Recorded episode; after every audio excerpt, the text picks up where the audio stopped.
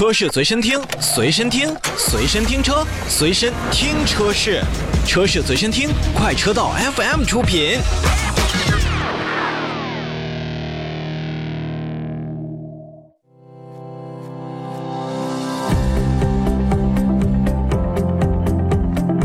欢迎收听快车道，大家好，我是洪城。我是一水，大家好，我老车。嗯，二月榜单火热出炉，这榜单是什么呢？是二月整个的各类车型的一个销量。每次拿到榜单的时候呢，我们都会稍微惊讶一下，因为总有一些特别的车型，也有一些经常卖的不错的车型在榜单当中出现。嗯，那么我们还是来分车型，今天在节目当中跟大家来盘一盘，这个榜单里边究竟谁卖的比较好。我们按老规矩，先来关注轿车的销量排行榜。快车道，二零一九年二月轿车销量排行榜，第十名，速腾，销量一万三千五百一十一辆；第九名，全新英朗，销量一万三千七百八十六辆；第八名，荣威 i 五，销量一万五千二百一十九辆；第七名，新宝来，销量一万五千四百四十二辆；第六名，桑塔纳，销量一万五千七百四十五辆；第五名，帝豪，销量一万六千零三十二辆；第四名，卡罗拉，销量一万六千七百九十辆；第三名，捷达，销量一万九千五百七十一辆。第二名，轩逸，销量两万五千六百一十二辆；第一名，新朗逸，销量两万九千二百五十辆。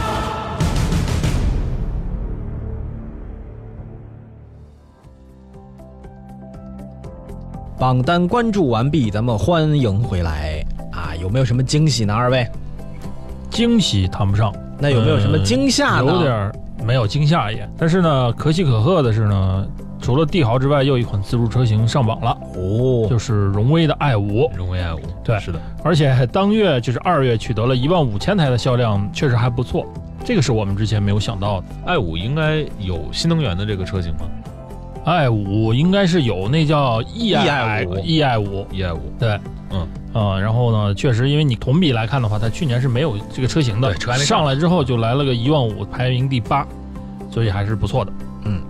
除了这台车呢，你们还关注到哪台了？其实在这个里边啊，你要看宝来和朗逸这两个大众的这个呃，算是龙兄虎弟吧，嗯，嗯，基本上都是一个正向增长的一个态势。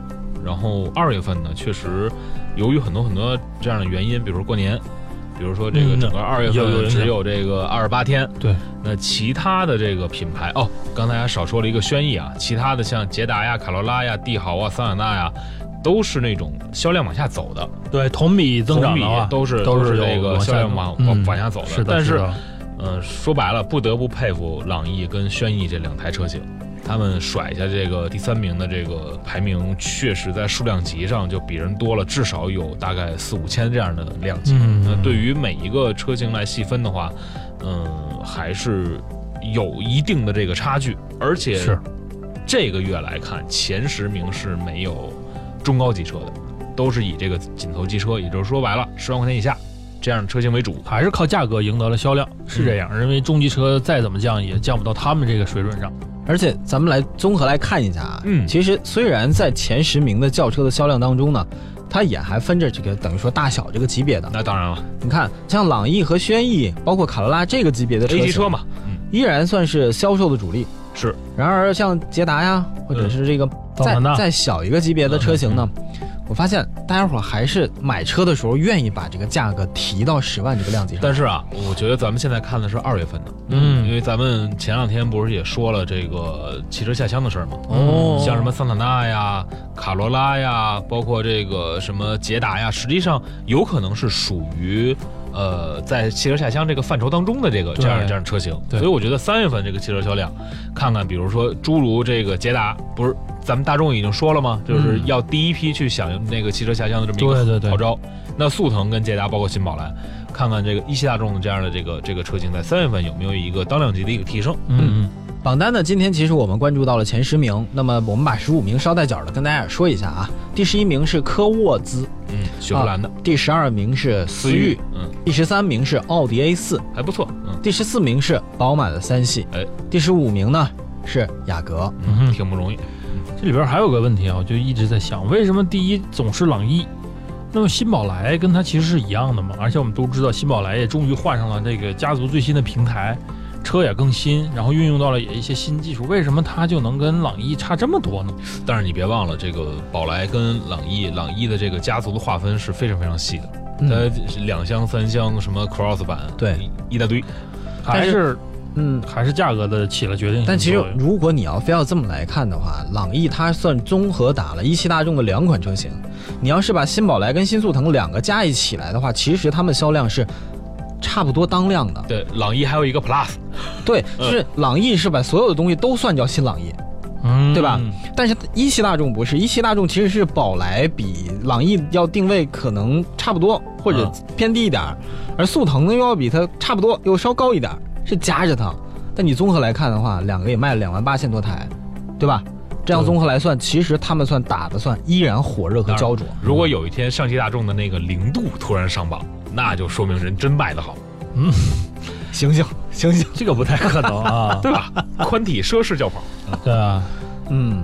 好，这样啊，呃，我们轿车的榜单呢，跟大家先关注到这儿，我们休息一下，回来之后来看看另外一个火热的市场，名叫 SUV 市场。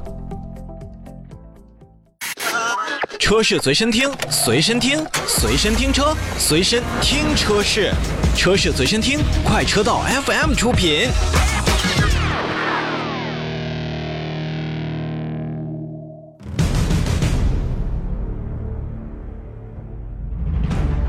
快车道二零一九年二月 SUV 销量排行榜，第十名，丰田 RAV4，销量九千零五十四辆；第九名，长安 CS 三五，销量九千八百六十一辆；第八名，长安 CS 五五，销量一万零三百零三辆。第七名，长安 CS 七五，销量一万零四百八十七辆。第六名，哈佛 F 七，销量一万零六百六十五辆。第五名，吉利博越，销量一万零八百零四辆。第四名，日产奇骏，销量一万两千四百九十一辆。第三名，上汽大众途观，销量一万两千七百零八辆。第二名，宝骏五幺零，销量一万三千一百二十三辆。第一名，哈弗 H 六，销量两万四千五百三十七辆。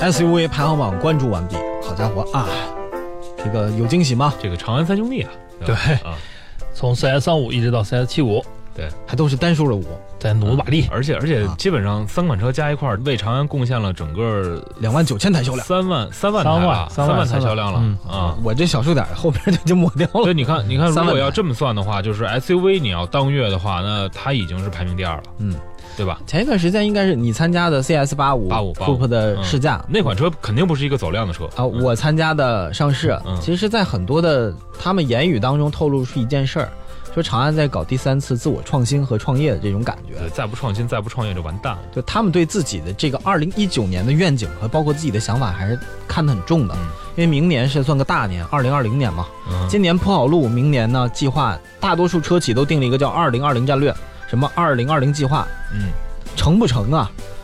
能不能接得进呢？就看这一年了。嗯，但呃，虽然是有这样的计划啊，嗯你比如说二零二零年计划或者二零二五这样的规划，但你说句不好听点的，这些计划和规划你应该是在二零一零年左右就开始实施了，你只不过到二零二零年是收割你果实的时候，你不能说我二零一九年开始规划，二零二零年就开始收果实。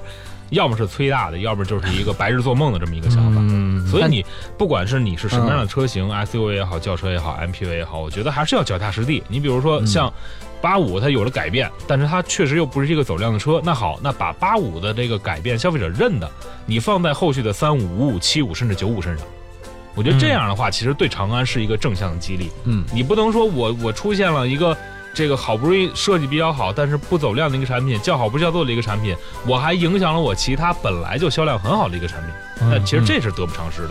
但是真的就像你说那个八五的钥匙遥控倒车那个，嗯，特别实用，特别简单，我觉得就可以下探到很多的车型上嘛。然后还有一件事儿叫临阵磨枪，不快也能光溜光溜，是吧？嗯，就今年确实应该是很多车企好打一年。嗯，这个 SUV 的榜单刚才看了一下，跟我们之前说的轿车榜单有一点不同的是，大部分的车型都跟同比的话是在下降，而且下降的幅度还挺大。当然，这里边也有一个个例，就是排名第四的奇骏。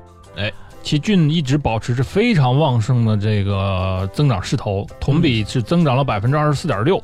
除此之外呢，剩下的车型虽然卖的也还可以，但不同程度的都有下跌，最大的能达到百分之五十九，就是第二名的宝骏五幺零。嗯，所以说，可见那去年就一八年的二月份，其实也临近过年的时候，它也是二十八天。那么这两种情况加起来看的话，两个不同的年份，我觉得还是说明一些问题。大家现在还是在选择消费，更加、嗯那更加明显了。嗯 SUV 虽然热，但是大家也开始在更加的细化来选择。你你说不好听点儿的，就是我，比如说我原本有一个七万块钱，可能我在原来的时候可能就是单买一个裸车价格在七万块钱左右的车，嗯但是现在呢，往往大家可能都愿意说，嗯、我不仅仅光看看七万块钱裸车的这个价格的车，我有可能看十四万的这个车，贷款贷三年，对吧？还一下。嗯。因为就像刚才说的一样，可能现在第一你是赶上了这个咱们说这个消费往上探的这个时候，然后第二呢，可能也有一些比如说汽车下乡这样的普惠的政策，然后再有呢，就是咱们消费者就跟刚才老车说的一样，就是并不是傻子了，嗯。咱们有更多的自己的这个选择的时候，并不是说我人云亦云说你买这个什么什么牌子的车，这个价格便宜量量又足，没有那个时候，嗯。就大家现在是真正是用自己的这个这个钱包来进行一个投票。嗯，对。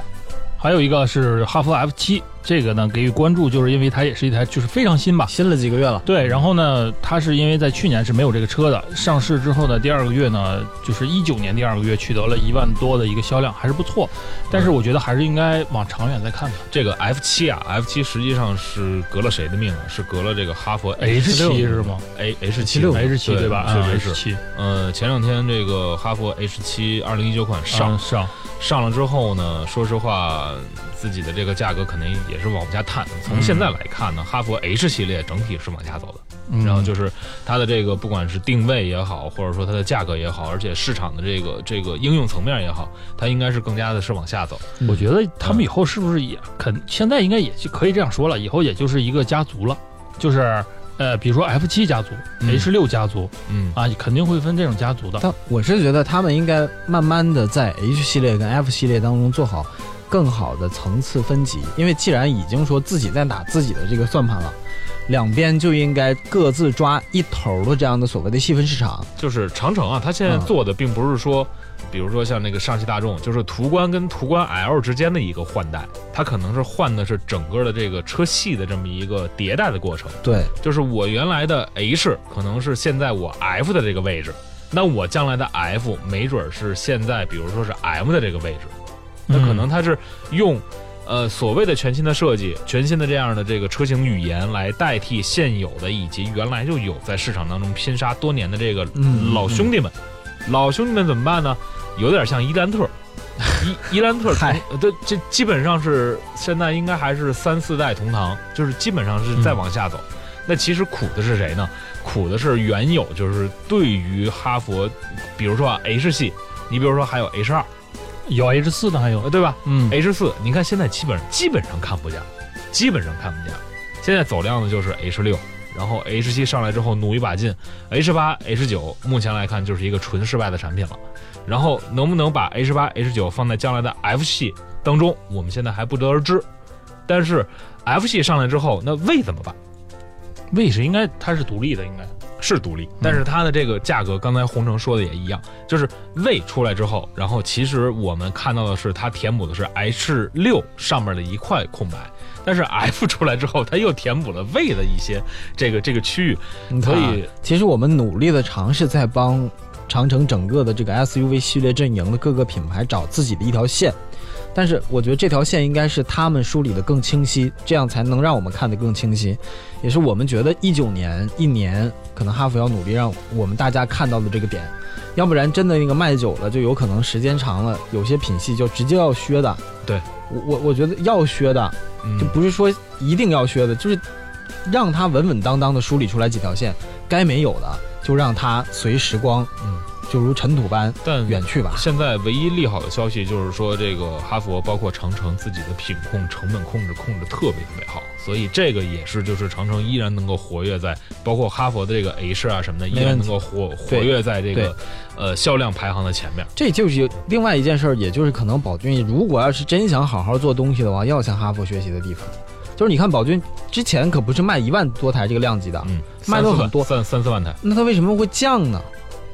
我觉得有些问题就值得回味了。嗯，老百姓嘛，口口相传的一些事情，H 系列哈佛，我可是没听到过这么多的事儿，哈。行，SUV 榜单关注到这里，休息一下，回来之后来看一下 MPV 的情况，看看嗯有没有一些好玩的东西。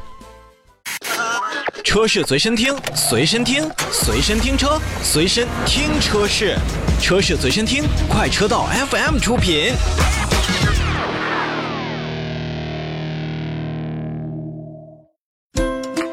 快车道，欢迎回来！哎，MPV 我们没有录榜单啊，我们就把这个整个大概齐摘一下。呃，这个五菱宏光啊，宝骏呐，我们就不多说了。嗯，GL 八卖了一万八千多台，这是我们觉得比较惊喜的。这个过年了，是不是大家都买个大车回去？嘿，不是，你看的应该是累计的。哦，我哦，我看错了。对，应该上来就是这个这个二月份卖了是将近七千台吧，六千九百三十五台。嗯，然后那也不错了，就一 GL 八来讲。呃，新上的这个传奇的 GM 六。嗯，也是卖了三千三百台，然后包括风行，应该是东风风行吧？对对吧？风风行是三千三百八十二台。嗯，上边其实像 GM 六、GL 六、沃兰多、宋 MAX，这个是属于是亮点的四款车型。嗯，尤其是沃兰多，不知道为什么会把它划到 MPV 里面。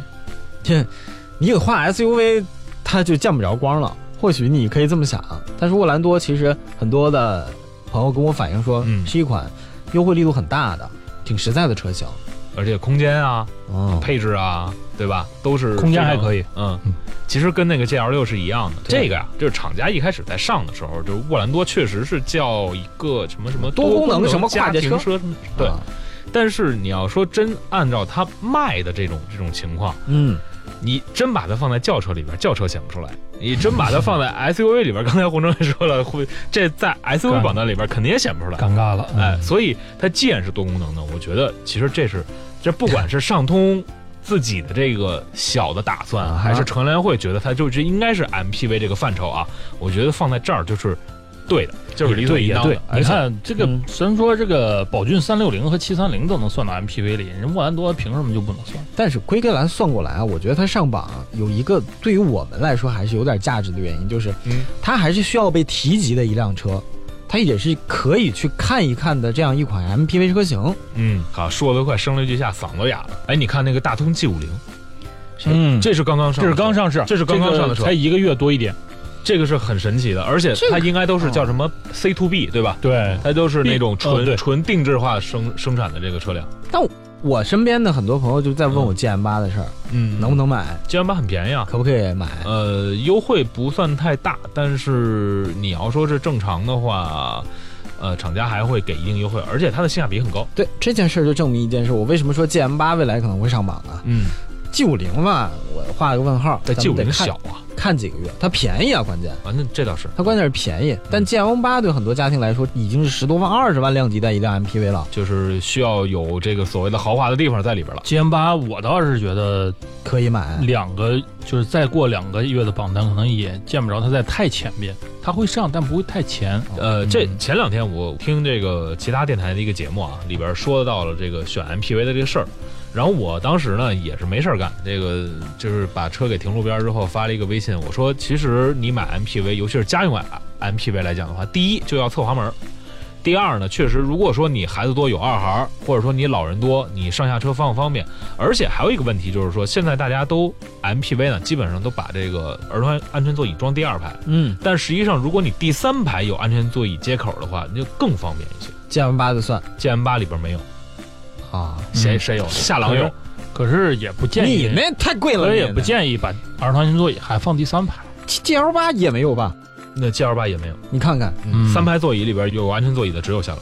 哎，所以说啊，我觉得 M P V 在细分市场上当中要耕耘的东西还是要很多的，就是你要多抓细节。对，多多把这个消费者的这个心思给放进去。人我有，人有我还有，那还能愁卖了吗？是不是？行，今天咱们把销量情况跟大家说到这里，也可以关注我们的微信跟我们讨论，微信搜索“快车道”，找到“快车道 Family”。那么今天节目就到这儿，下期节目再见，拜拜。拜拜拜拜。